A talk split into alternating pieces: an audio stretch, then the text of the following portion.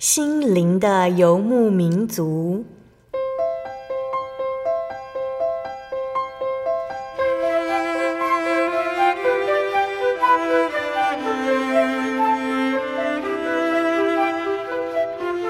在这个谁都不管谁的后现代社会里，每个人的心灵都是游牧民族。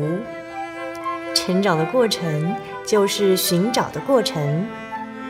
每一颗漂泊的心灵，其实都在寻找生命的绿洲。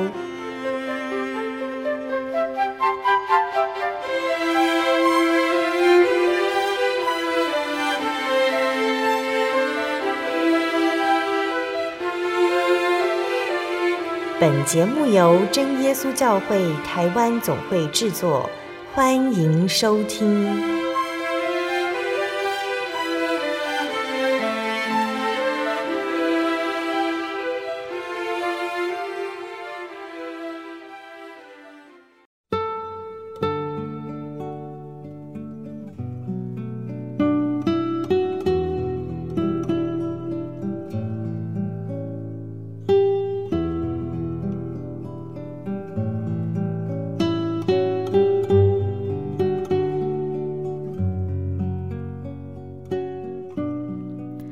哈利路亚！所有在空中的听众朋友们，大家平安，欢迎收听今天的心灵的游牧民族。我是贝贝，大家这个星期过得愉快吗？在节目开始之前，贝贝想和听众朋友们分享一段圣经经节，是记载在圣经旧约的诗篇一百三十八篇八节：耶和华必成全关乎我的事，耶和华！你的慈爱永远长存，求你不要离弃你手所造的。亲爱的听众朋友们，神对我们的生命有所计划，只要我们放手让他去做，他就会彻底执行。当我们照着神的计划去做时，偶尔会犯错，遇到各种问题，觉得很失败。不过，好消息是，所有人都会失败。而重点不在失败，而是失败之后我们该怎么做？我们会收手放弃呢，还是再试一次？木匠常用一句话提醒自己小心犯错，他会说“量两次，锯一次”，意思就是在裁切木材之前要多量几次，确定位置正确才动锯子。但就算这么做呢？偶尔还是出差错，木匠一旦动手出错，就无法挽回了。所以犯了错该怎么办？他会将错就错，用尺寸不对的木材吗？不会，他会说：“我切错了，必须换一块木材重来。”他会想办法做对，然后再往下做。当我们照着神的计划去做时，有的时候会出错，但别因此放弃。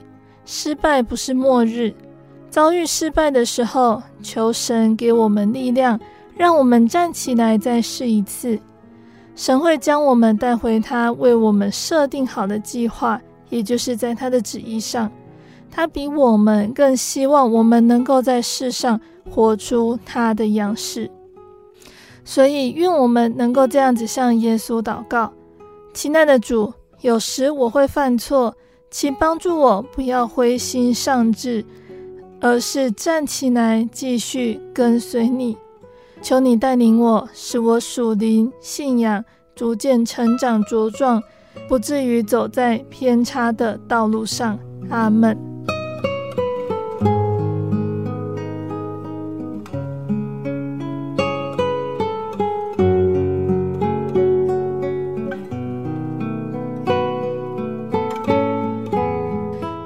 播出的节目是第一千四百零三集《生活咖啡馆》绘本分享《绿尾巴的老鼠》。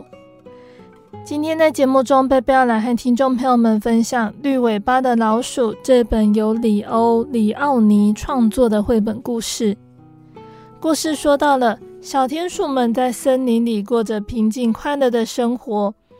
有一天，一只城市老鼠路过这里。和他们谈起在城市里过狂欢节的事情。田鼠们心里想：要是他们也能戴上可怕的动物面具，过一个自己的狂欢节，该有多好啊！刚开始戴着那些有尖牙齿的面具，彼此惊吓，真的很好玩。但是后来，田鼠们开始相信自己真的就是凶猛的野兽。那这会是一个什么样的故事呢？让我们先来聆听一首诗歌。诗歌过后，贝贝就会来分享这本绘本故事。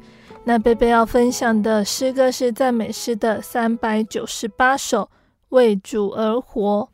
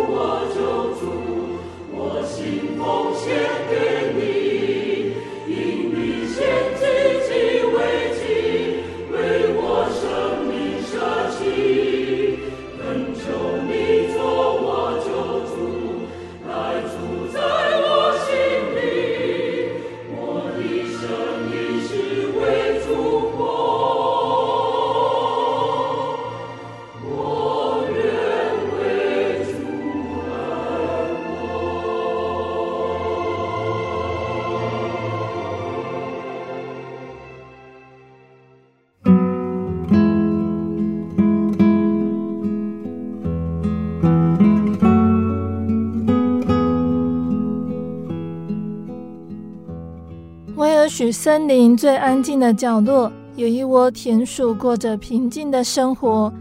那里有甜甜的梅子、多汁的球根和柔软的嫩芽可以吃。冬天很暖和，长长的夏天有凉凉的微风轻轻吹过草原。从来没有狐狸或蛇发现那个地方，所以这些小老鼠每天都过得很快乐。一个春天的早晨，有一只城市老鼠路过这里，田鼠们请求他说：“快告诉我们城里的每一件事。”城里的老鼠说：“大多数的时间都很糟糕，也很危险，不过有一天很棒。”田鼠们就问：“哪一天呢？”城市老鼠神秘又骄傲地说：“狂欢节那一天。狂欢节的时候，到处充满了音乐，人们会在街上跳舞。”接着，他告诉田鼠们有关游行、五彩纸片、彩带和会发出怪声的喇叭的事，还有面具。田鼠们兴奋地宣布：“我们也来过狂欢节。”那天下午，他们聚在大石头上讨论，大家都很同意过狂欢节是很不错的事。他们说：“我们来布置灌木丛，也要游行和开舞会。到了半夜，我们再戴上面具。”他们不停地做准备，剪叶子做彩带，挂在比较低矮的树枝和灌木上。他们收集了麦秆、青苔和花瓣。又做了许多牙齿又尖又亮、眼神非常凶猛的野兽面具。傍晚，他们来到选定过狂欢节的地点。他们大多数是戴着假发或帽子，其中一只老鼠甚至把尾巴涂成绿色的。他用尖尖细细的声音说：“我是绿尾巴的老鼠。”他们唱歌跳舞，度过一段欢乐的时光，直到月亮在空中升到最高的位置。接着，他们全躲进黑漆漆的森林，戴上自己的面具。他们在树干和石头后面用凶猛的吼叫恐吓对方，还用尖尖的牙齿彼此威胁。渐渐的，他们忘了自己是温柔又善良的老鼠。忘了狂欢节，忘了唱歌跳舞，也忘了要高高兴兴的玩。他们真的相信自己就是凶猛的野兽。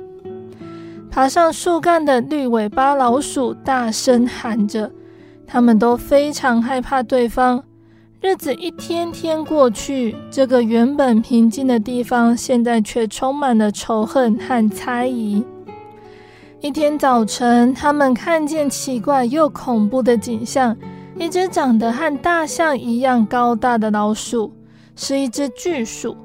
刚开始，他们以为那只是一只戴了老鼠面具的老鼠，但是当他们明白那只巨鼠其实没有戴面具以后，他们非常害怕，拔腿就跑。那只巨鼠在后面追，因为它身上没有面具的重量。很快就追上他们。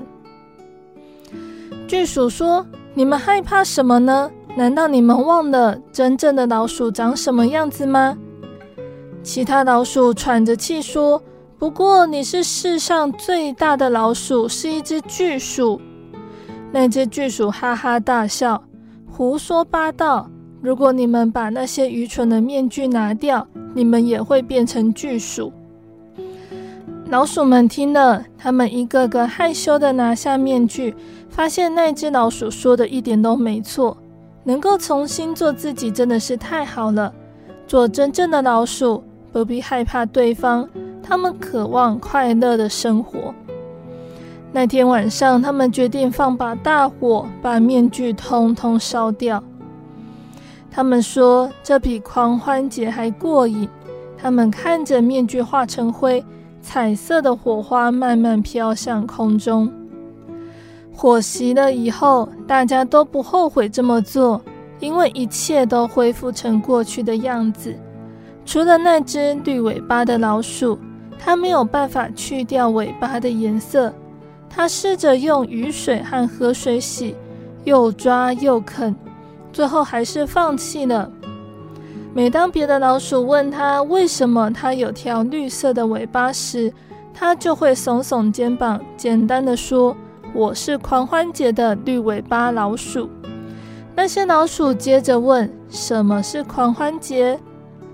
绿尾巴老鼠会告诉他们说：“就是可以高兴唱歌跳舞的日子。”他还会告诉他们有关游行、彩带和发出怪声喇叭的事。却完全不提那些凶猛可怕的面具，那些面具已经被他藏进记忆深处，几乎忘记了，就像一场噩梦。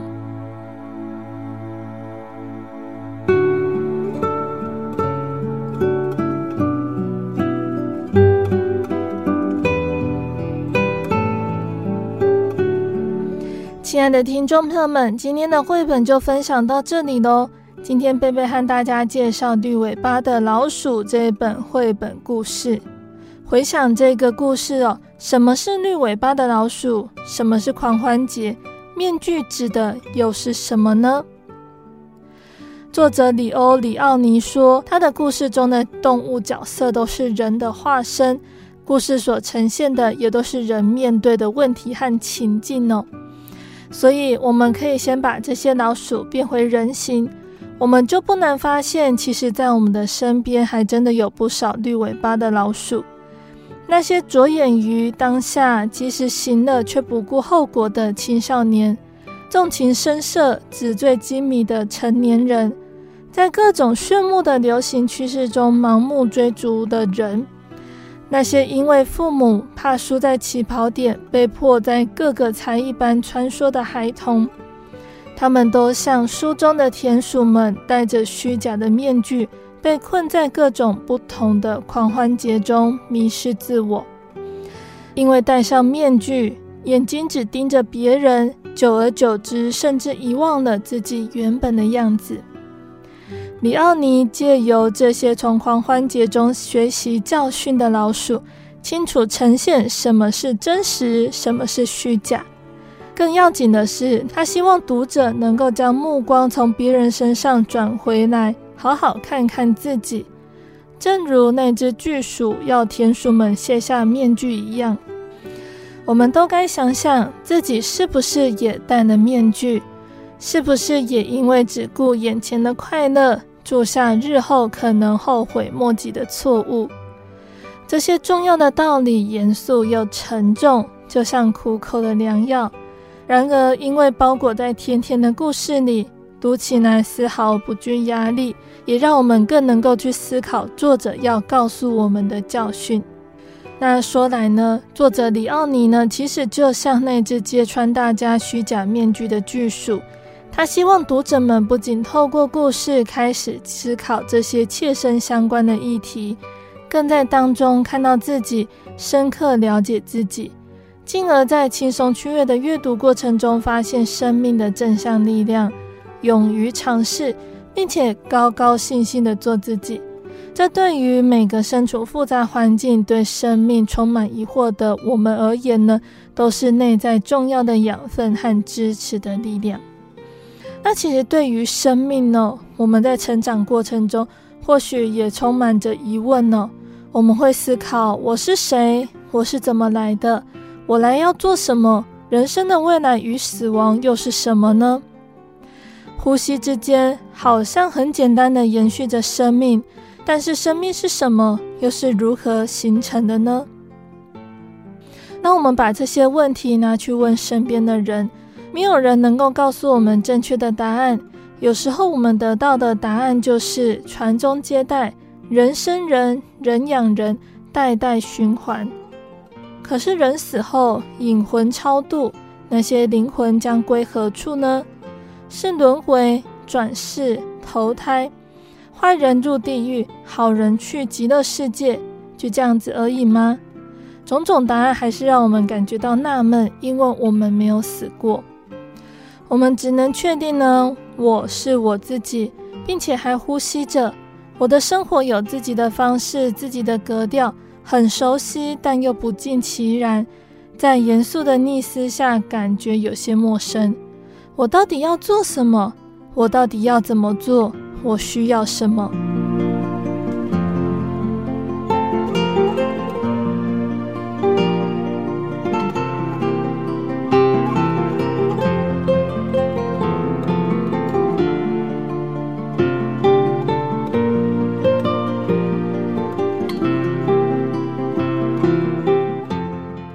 随着环境改变，有人力争上游，有人随波逐流，有人失去自己，有人坚持做自己。那人们受限于环境呢，无法突破情而就理，常常陷于层层压力之中。那圣经中的保罗呢，他就是在认识耶稣之后，他从内心真正释怀自己做主，他为基督已经丢弃万物，看作粪土，紧随耶稣。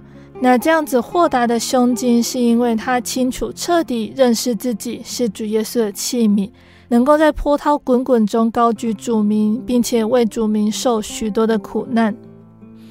那耶稣他在世传福音的时候，他常常退到旷野祷告，恳切祷告。他为了要完成自己的使命，专心祷告，重新得力。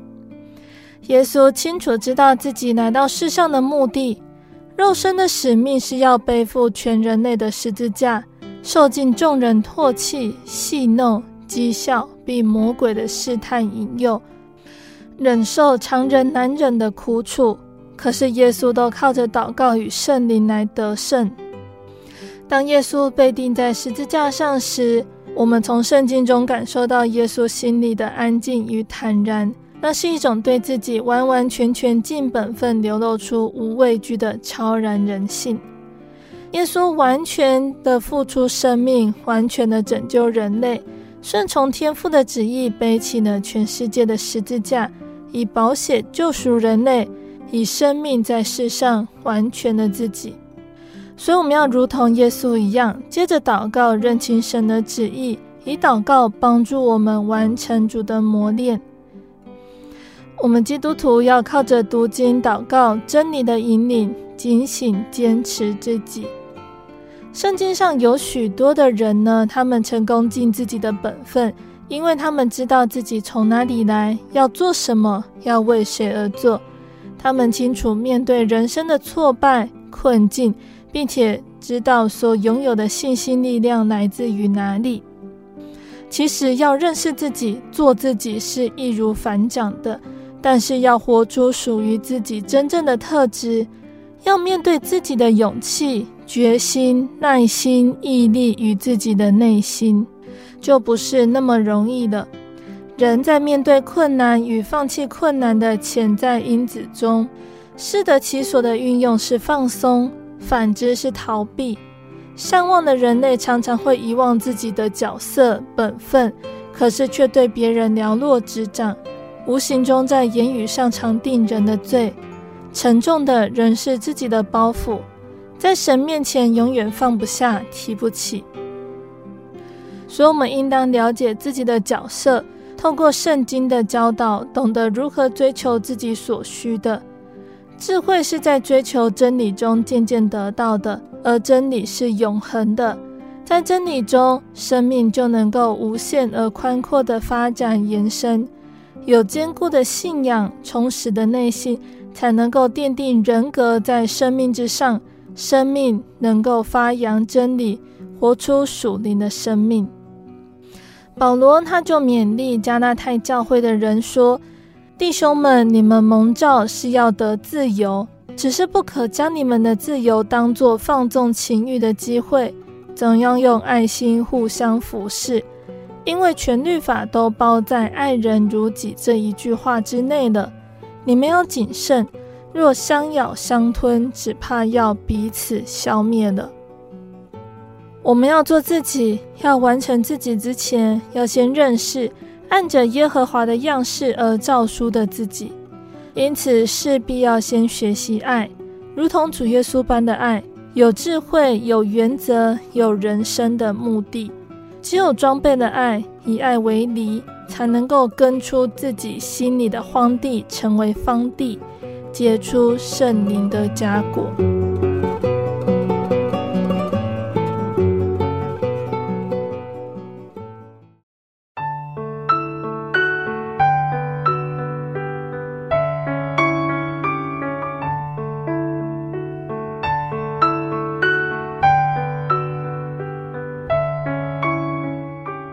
亲爱的听众朋友们，欢迎回到我们的心灵的游牧民族，我是贝贝。今天播出的节目是第一千四百零三集《生活咖啡馆》绘本分享《绿尾巴的老鼠》。节目的上半段，贝贝和听众朋友们分享了一本叫做《绿尾巴的老鼠》的绘本故事。圣经的箴言十六章三十二节说：“不轻易发怒胜过勇士，制服己心的强如取城。”世人如同在海面载浮载沉的小船。如果是漫无目的、随波逐流，就有可能发生触礁，或者是被凶猛的潮流冲击而沉亡。基督徒面对复杂的世界，唯有郑重所听见的道理，谨守遵行神的旨意，才能够保守我们自己还有信仰，也才能够去了解神的旨意，真正做我们自己，活出属于自己的真正特质。来彰显神的荣耀。那节目的下半段，贝贝要再来和听众朋友们分享圣经故事，欢迎听众朋友们继续收听节目哦。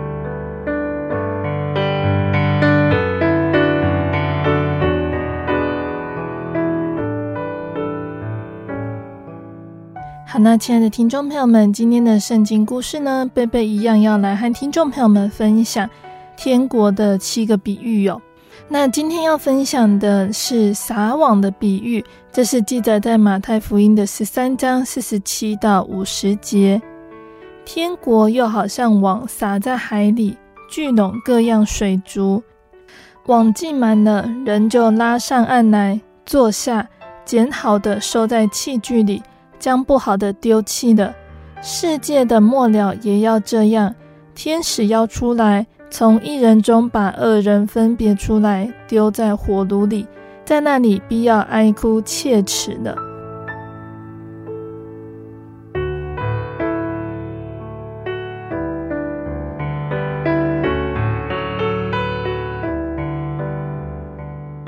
那主耶稣说，天国又好像网撒在海里，聚拢各样水族，这是何等的贴切哟！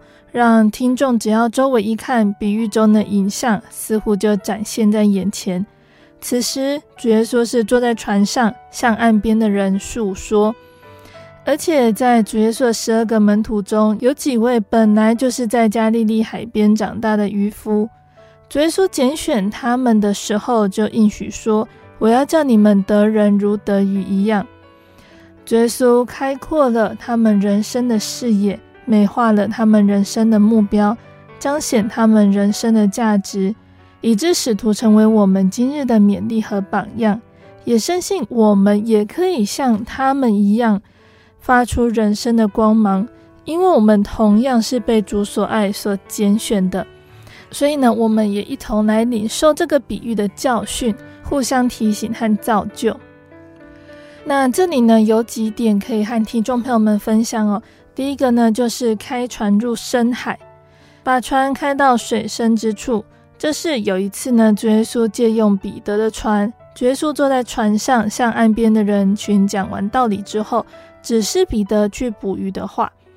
由此可知，渔夫如果要捕得更多的鱼，必须要把船开入海洋之中。而我们要为耶稣引领更多人接受福音，也是如此。这个海就代表着整个世界，我们应当深入各个地区宣传主的救恩。要能如此，作为灵性渔夫的我们，必须学习充实自己，要具备几个条件哦。第一个呢，就是要有更宽广的心智，面向大海一望无际。我们要有更宽大的心智，更远大的眼光，不要只局限于小小的区域范围。就好像神对亚伯拉罕说：“你举目向东西南北观看，凡你所看见的一切地，我都要赐给你和你的后裔，直到永远。”神希望亚伯拉罕看得更大更远，要好像保罗展现他广大的心智说：“但如今在这里再也没有可传的地方，而且这好几年，我切心想回到西班牙去的时候，可以到你们那里去。”保罗他不以自己已经传遍了许多地方，建立了许多教会为满足，仍是积极的想要去更远的地区工作，要遵照主耶稣的吩咐传遍地极。那这都是我们很好的鼓励和榜样，所以我们应该求主加增我们的力量，扩张我们的视野，更努力向未得之地前进。那第二个条件呢，就是要有冒险的勇气，在岸边慢慢航，在熟悉的地方、可管控的地方工作，似乎比较没有危险性，使人可以放心。可是这样就没有办法把工作视野扩大。也没有办法尝到更多收获的喜乐。既然想要有更大的收成，务必要向外不断推进，这需要有冒险患难的勇气，尤其是要离开熟悉的地方，推进到陌生的地方去。把船开向大海，势必要面对更多更大的风浪冲击。就好像保罗他跨过海峡，把福音传到哥林多城时，他的心中也是充满惧怕、战惊、软弱，但是保罗他最终靠神所赐的力量，不畏困难，把福音的种子撒在该地区，建立了教会。那我们也当祈求主坚定为主工作的心志，勇敢向各地各区传扬，深信主耶稣的恩典够用，也必看见神更多更美的恩典。那第三个条件呢，就是要有强壮的体力哟、哦。捕鱼的工作是相当辛苦的，是需要体力和耐力。无论是下网、撒网、拉网，都是相当吃力的工作。除此之外呢，还要面对海浪。风平浪静的时候，也许工作会感觉到比较轻松一点。可是如果是强风大浪的时候，不但要耗费相当多的体力，更是危险。就好像使徒们，纵然大多是捕鱼的，在面对狂风巨浪的时候，他们也曾感到害怕，马上求主来拯救他们。那今天呢，我们要成为得人如鱼的属灵渔夫，也应当锻炼自己，有强壮的体魄，有永恒的毅力。那这个体力呢，不单是指我们要注意自己肉体的健康。更重要的是，指着属灵的力量，还有忍耐的精神。而这个属灵力量的来源呢，就是天上的真神，他四下使命，也必赐予力量。因此，得力量的方法呢，就是不断信靠主耶稣，信从他的真理，祈求圣灵充满，使我们有力量，向深海直航，要捕到更多的鱼。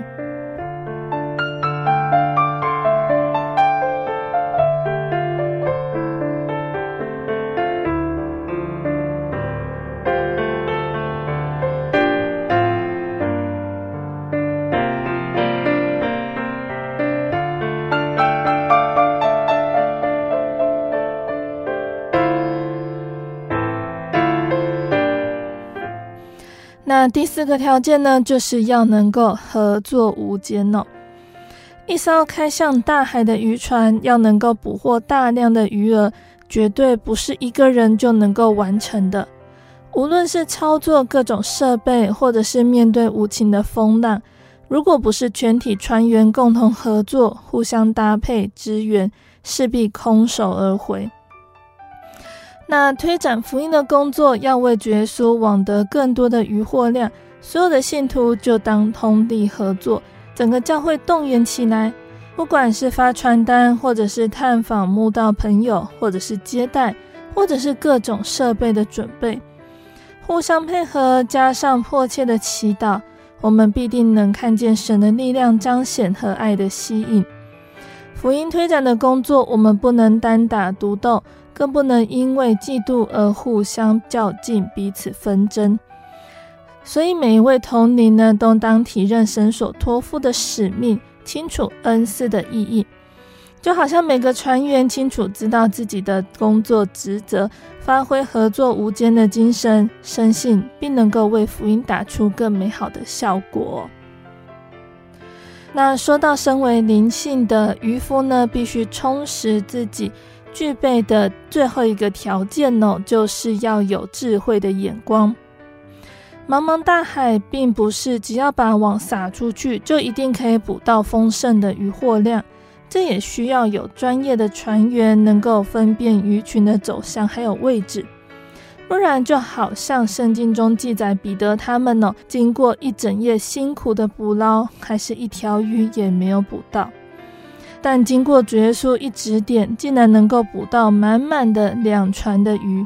这不但显出主耶稣的能力，也让我们明白要得人如得鱼，也要有智慧的眼光，并借由彼此的经验分享与事实的检讨。使我们能够坚持以真理和爱来吸引人，坚持为主传福音的心志，也使我们采取更适切的方案，积极去宣传。而这一切的智慧，我们都可以向主耶稣来祈求。就好像圣经上说：“你们中间若有缺少智慧的，应当求那后世与众人，也不斥责人的神，主就必赐给他们。”也能够像保罗他们蒙圣经指示，把福音传到马其顿去，开启一扇更宽广、更有效的福音之门。那这个比喻呢，可以和我们分享的第二个教训，就是把网撒出去，要捕获鱼量，不但要把船开向大海，以智慧的眼光寻找鱼群的所在，之后呢，就要把网撒出去了嘛。那这个时候呢，要来看这个网是不是可以撒得开，是不是足以承载鱼群。那这个网呢，是渔夫们的工具之一。我们要宣传神的福音，引人进到主的面前，也要来看看这个工具是否准备的妥当，足以撒出去，并且足以承载所捕获的大鱼量。我们要来看看，像是这个渔网呢，它是不是坚韧的？渔网是由线绳编织而成的，它必须是条条紧扣住，形成坚固的网，才能够承载住所网住的鱼，还有海浪的冲击。渔网呢，可以代表整个教会的联系。我们要拯救灵魂，必须要编织成一件坚韧的网。那这个网呢，要合乎圣经的真理。神的教会要负起坚持还有宣扬正确道理的责任。毕竟要传主的福音呢、就当积极引人进入主的恩典中。但是如果自己不明白，或者是不完全遵照圣经的真理去传，虽然用心良苦，还是没有办法使人得救的。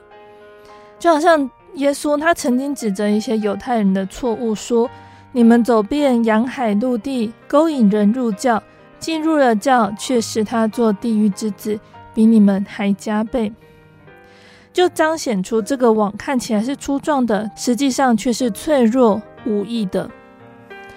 那在撒渔网的时候，也要有正确的方法，因为主耶稣的福音是要使人真正离弃罪恶，归向真神的圣洁公义。我们应当思想保罗的精神哦。我们的劝勉不是出于错误，不是出于污秽，也不是用诡诈，不是要讨人喜欢。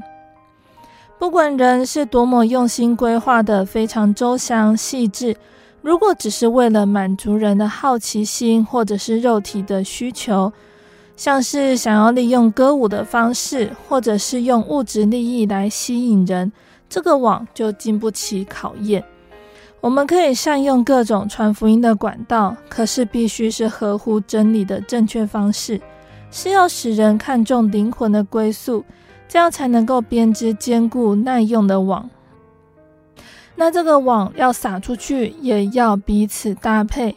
每件工作大家都共同参与，有严谨的施工组织，互相支援，不是为了个人虚荣成绩。这样才能够在圣灵的帮助下建造一个坚韧的网，不怕各种风浪的考验。撒向大海，得以捕获更多人的心，归向天上的真神。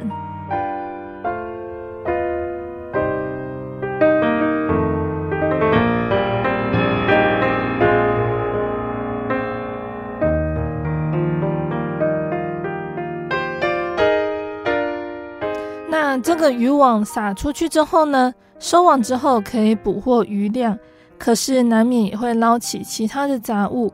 所以呢，这个渔网也要常常整理用。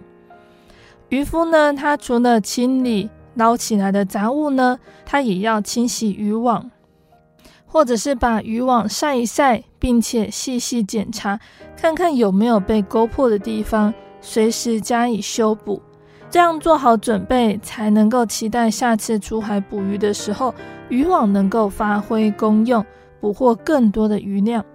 那教会在传福音的工作上也是如此，不但要常常准备，积极培训每位信徒，而且每位同灵呢，也要常常检视自己，在真理上充实自己，在行事为人上也要靠着圣灵不断的更新，显出美好的灵性、友好的见证，才能够在神的带领之下，吸引更多的人领受主耶稣的救恩。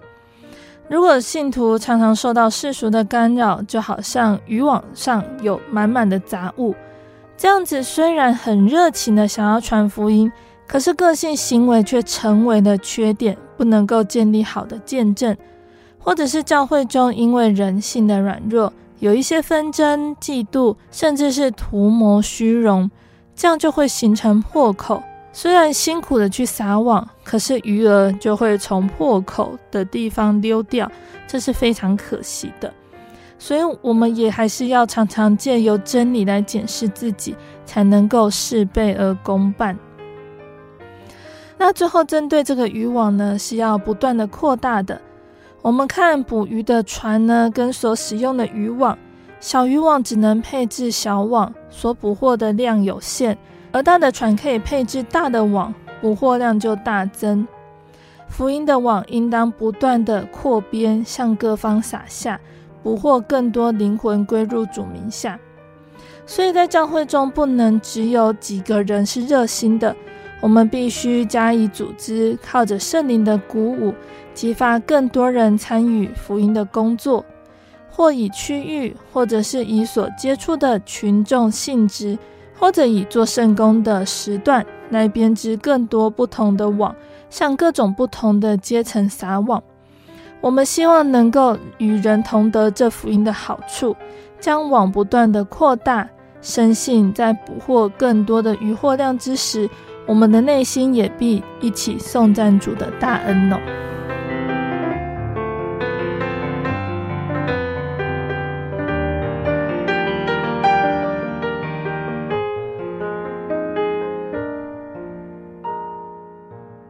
那撒网的比喻，我们说到了把网撒出去，把网收回来。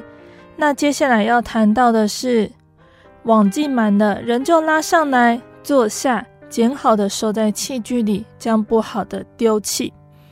那这里呢，开始就要来分辨收获的渔获量是好的还是坏的了。那这是必然的工作与结果。渔船归航，开始检视分类所捕获的鱼儿。对照在救恩的过程中，对我们而言呢，也是值得再一次详细加以思考的。像是我们可以思考，在分别的时刻，网撒向大海，笼聚各种不同的水族，在返航之后，当然要加以分别。圣经上说，在世界的末了也要这样，天使要出来，从一人中把恶人分别出来。这个分别的时刻，以信仰而言，基督徒可能要面对三种情况。第一个是面对考验的时刻，如果不能够坚持信仰的纯正、真理的原则、盼望的目标，有的经不起物质的引诱，有的经不起情欲诱惑，以致犯罪离弃神所喜爱的圣洁；有的心存虚假，贪爱虚荣，就好像有恩典却不能够善用。这对教会而言没有好的造就，对我们自己而言也是相当危险的。如果又不顺服真理的劝勉，自以为是，是很容易离弃神恩典的。因此呢，考验一是分别的时刻，我们要时时保守警醒，迫切求神保守我们的心智，有属灵的智慧，分别是非，有属灵的力量，拒绝诱惑。那第二个时刻呢，是人离世的时候。盖棺论定是无可避免的。人的生命是在神的手中，神所定的人无法知道。在自以为是稳妥时，反而更不可忽略信仰的坚持还有追求。我们应当趁活着的每一天，把握机会，在灵性上追求更新和成长。那第三种时刻，当然就是主耶稣再临的时候，就是世界的末了，这是最后的分别了。不要因为等候的时间久了，或者是看见世上不断繁华富足，而忽略了主耶稣必再来的应许哦。保罗呢，他就曾经以产妇等待生产来提醒我们，主耶稣再来是必然的，就好像孕妇一定要生产。但是那个日子临到，就好像贼一样，是趁人不注意的。我们是光明之子，既然相信主耶稣的救恩，就当常常装备自己，等候那分别的时刻，领受神荣耀的赏赐。那分别的目标是什么呢？以渔夫而言呢，分别网中的鱼是根据它的大小，还有价值的高低。那以信仰来看呢，耶稣命令天使分别所聚拢的各样水族，并不分大小贵贱，不分任何种族、阶级、贫富、智愚、男女，只有以好和不好的来作为标准。什么是好的鱼？就是能够成为食物，也就是能够发挥正面的效果，能够使人蒙益，使我们的主得着荣耀的信徒，也就是有好的生命在里面。相反的，什么是不好的鱼呢？就是生命没有更新，不能够使别人得到造就，是没有用的。当我们被福音的网网上的，好像有得救、有盼望，可是我们不可高兴得太早哦。如果我们不能够成为好的鱼，最后是会被丢弃的。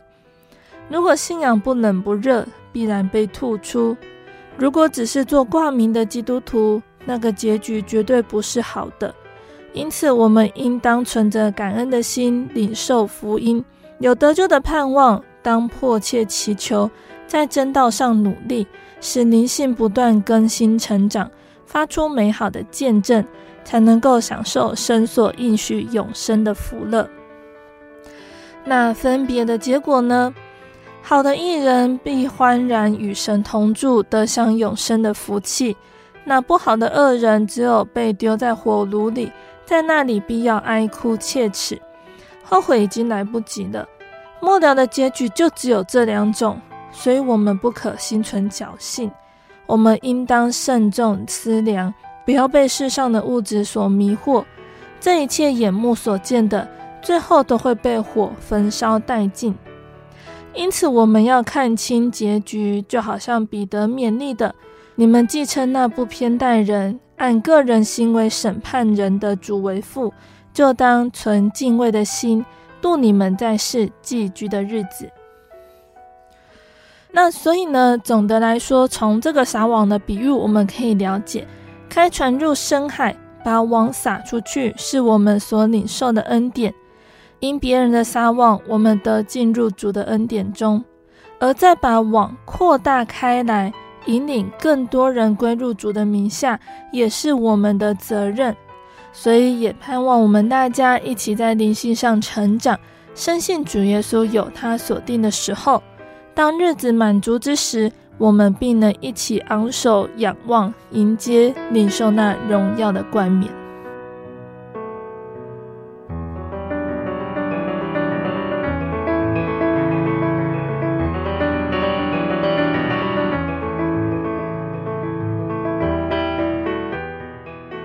那亲爱的听众朋友们，我们的圣经故事和分享就到这边喽。期盼今天的分享能够对大家有所帮助和造就。大家有空可以先阅读圣经，再来聆听贝贝的分享哦。那今天的圣经故事就到这边了，请大家继续锁定心灵的游牧民族，贝贝将会来和大家分享接下来的圣经故事。那在节目的最后，贝贝要再来和听众朋友们分享一首好听的诗歌。我们要聆听的诗歌是赞美诗的两百七十七首，喜传福音。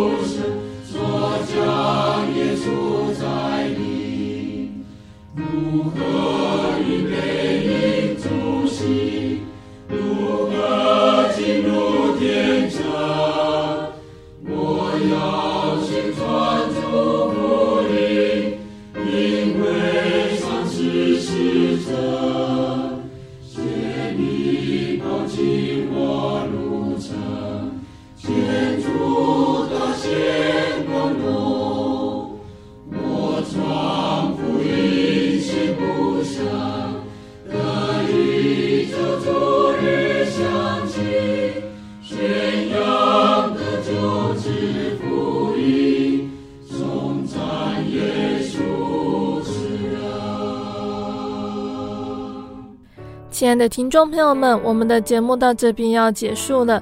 如果喜欢今天的节目，欢迎来信索取节目 CD。如果想要更了解真耶稣教会和圣经道理，欢迎来信索取圣经函授课程。来信都请寄到台中邮政六十六支二十一号信箱，台中邮政六十六支二十一号信箱，或是传真零四。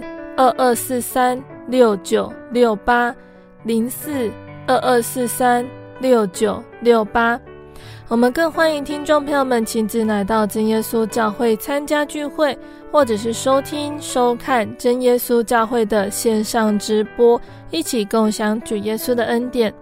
想要聆听更多心灵游牧民族的节目，可以上网搜寻喜信网络家庭收听线上广播。那心灵游牧民族也有自己的 App 了，不管是使用 ISO 系统或者是 Android 系统的朋友，都可以下载我们的 App，随时收听。那心灵游牧民族也持续在 Podcast 平台上更新播出节目哦，听众朋友们可以使用你习惯聆听的 Podcast 平台来搜寻收听更多的节目，并且分享给你的亲朋好友哦。最后，谢谢你收听今天的节目，我是贝贝，我们下个星期再见哦。我的心是一只鸟，飞行介于黄昏与破晓，阳光下。